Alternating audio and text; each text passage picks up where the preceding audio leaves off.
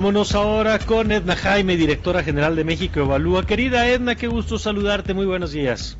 Lo mismo digo yo, querido Mario. Muy buenos días. Buenos días. A ver, cuéntanos, ¿qué estás esperando para el día de hoy que se presenta este eh, presupuesto? Que yo diría, hay como dos cosas en el ambiente. Uno, la, el reconocimiento pues de la baja en los recursos, por lo que se espera un presupuesto austero, más chico de lo que de los años previos, cosa que no es común, normalmente va incrementándose año con año, pero por otro lado las voces que dicen, no, pero queremos un presupuesto eh, con medidas contracíclicas, dice Coparmex, que puedan acelerar la recuperación de la economía, y yo no entiendo cómo van a conciliar estas dos, estas dos pulsiones de gastar menos por un lado, porque no hay, y de gastar para tratar de reactivar la economía. ¿Cómo lo ves? Eh, querido Mario, son estas dos metas irreconciliables.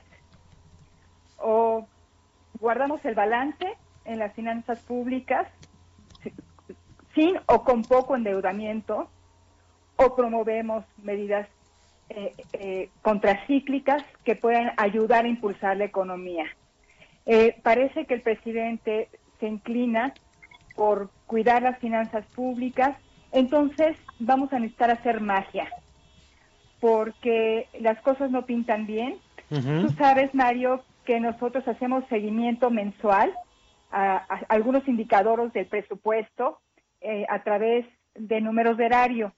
Es, números de erario lo pueden encontrar en nuestra página y ahí verán el seguimiento puntual mensual de indicadores clave de ingreso, gasto eh, y balance. Eh, entonces, las cosas son preocupantes. De nuestro seguimiento, te puedo decir que ya tenemos un boquete importante en los ingresos públicos.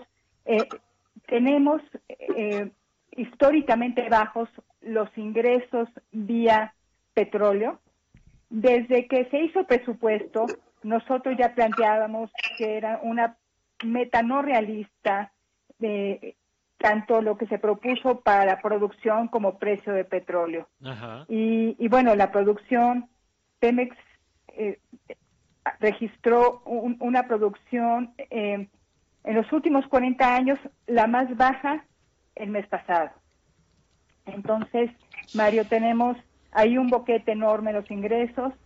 Los habíamos estado compensando con un incremento en los ingresos tributarios los primeros meses de este mes fueron vigorosos en la recaudación del IVA y ICR, pero pues por la crisis estos también cayeron.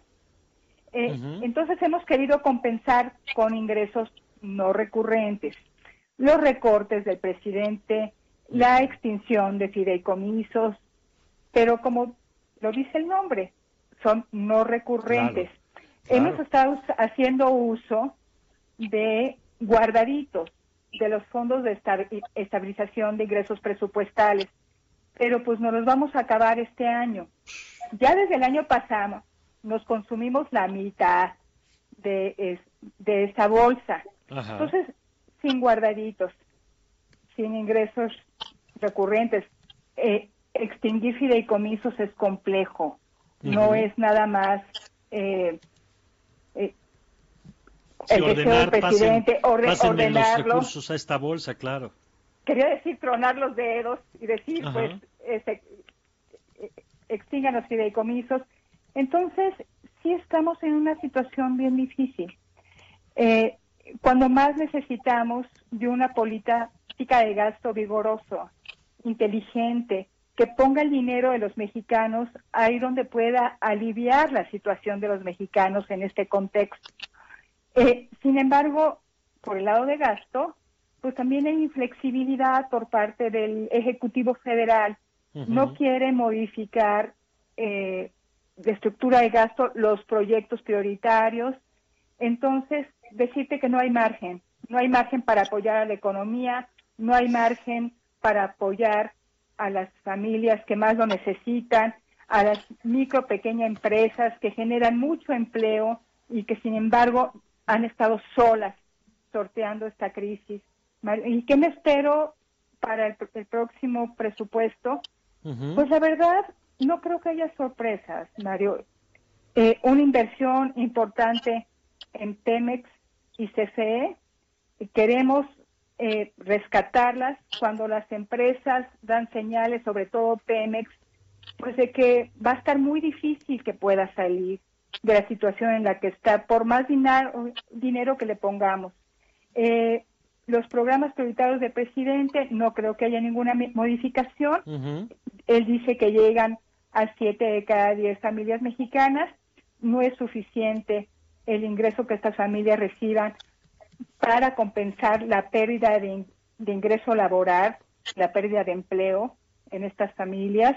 Entonces, pues veo pues un año, un presupuesto débil, inapropiado para lo que necesitamos y, creo que tendremos que esperar que haya otras palancas que impulsen la recuperación, porque no creo que sea el gasto público.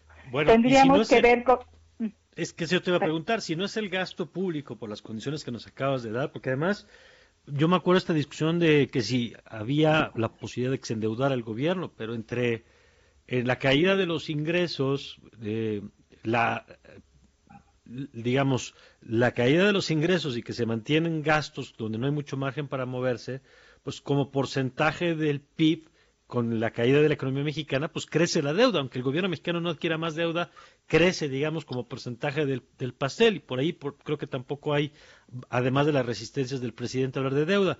Pero la otra sería entonces la inversión privada, y ahí yo no sé si tú estás viendo en el tan anunciado paquete de inversiones en infraestructura que desde octubre, noviembre del año pasado se estaba cantando y no ha pasado, si tú ves condiciones para que el sector privado pudiera crecer en este periodo.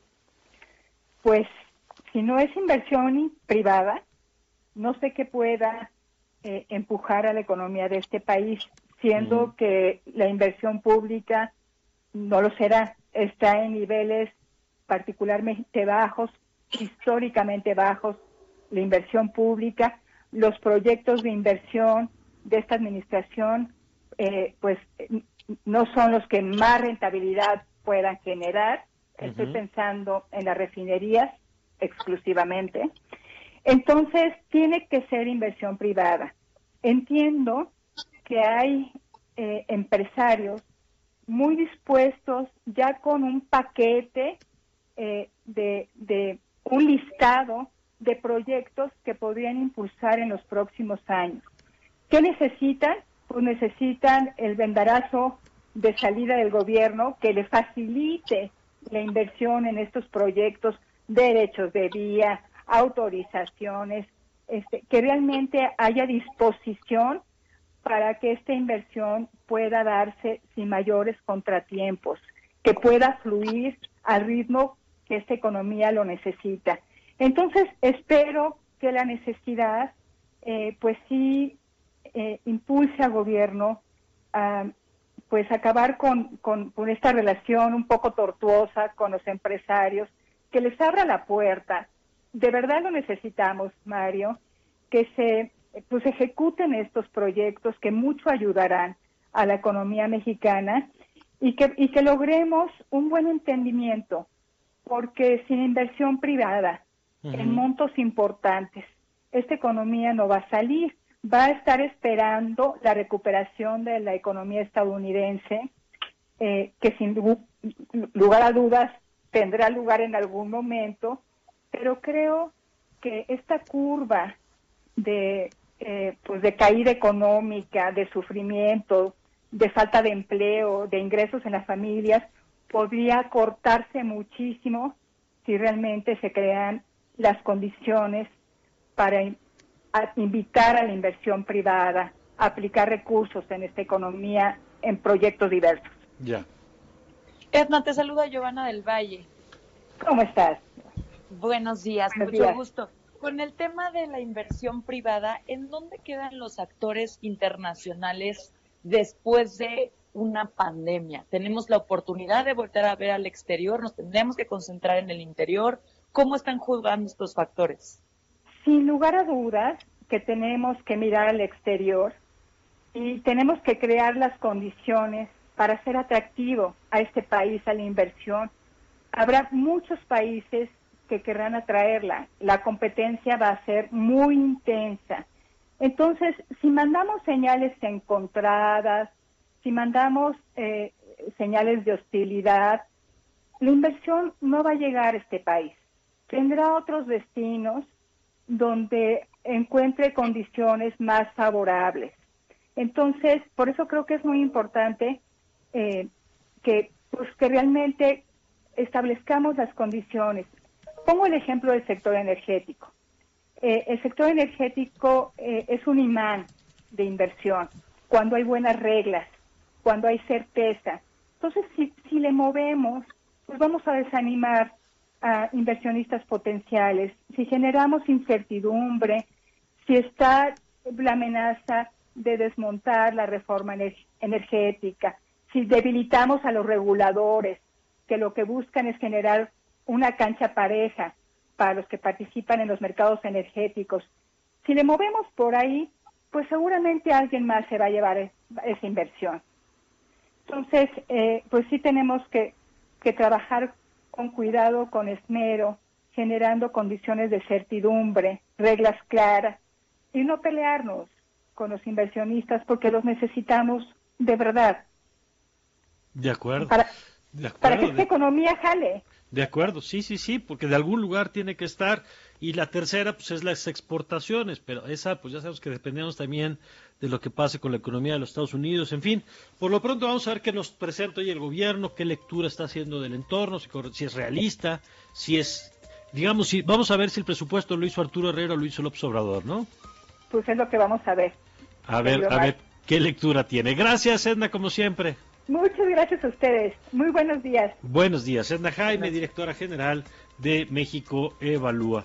Eh, antes de irnos al corte, tenemos algunos mensajes. Si quieres, yo el primero y ahorita tú